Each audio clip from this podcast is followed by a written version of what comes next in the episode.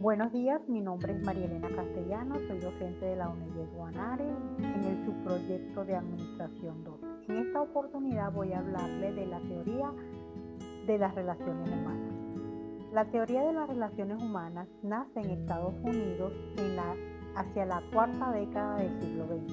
Fue desarrollada por Eston Mayor y sus colaboradores, después de las consecuencias de las conclusiones del experimento de Hawthorne la teoría de las relaciones humanas fue posible gracias al desarrollo de las ciencias sociales y en especial de la psicología. Fue un movimiento de reacción y de oposición a la teoría clásica de la administración de Henry Fayol y Frederick Tyler. La teoría nace por la necesidad de corregir deshumanización del trabajo, demostración inadecuada de los principios de la teoría y las ideas de la teoría pragmática de John Dewey. Las teorías de las relaciones humanas tuvieron enfoques diferentes.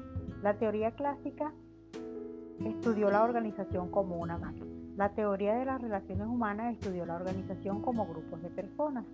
La teoría clásica hace énfasis en las tareas o en la tecnología. La teoría de las relaciones humanas hace énfasis en las personas. La teoría clásica se inspira en sistemas de ingeniería. La teoría de relaciones humanas se se inspira en sistemas de psicología. La teoría clásica acentúa división del trabajo. La teoría de relaciones humanas hace énfasis en las relaciones humanas. La teoría clásica confía en las reglas y reglamentos. La teoría de relaciones humanas confía en las personas.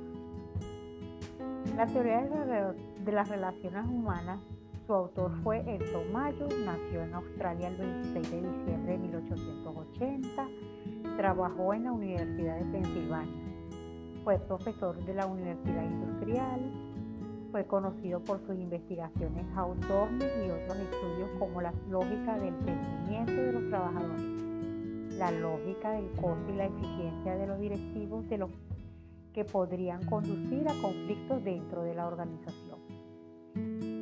La idea principal de este sociólogo fue la de modificar el modelo mecánico del comportamiento organizacional por uno que tuviese en cuenta los sentimientos, actitudes, complejidad motivacional y otros aspectos del sujeto humano.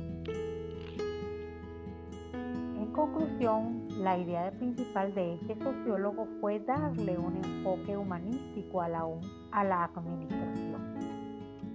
George Exton Mayo murió en Reino Unido en 1949. Esto es todo por el momento.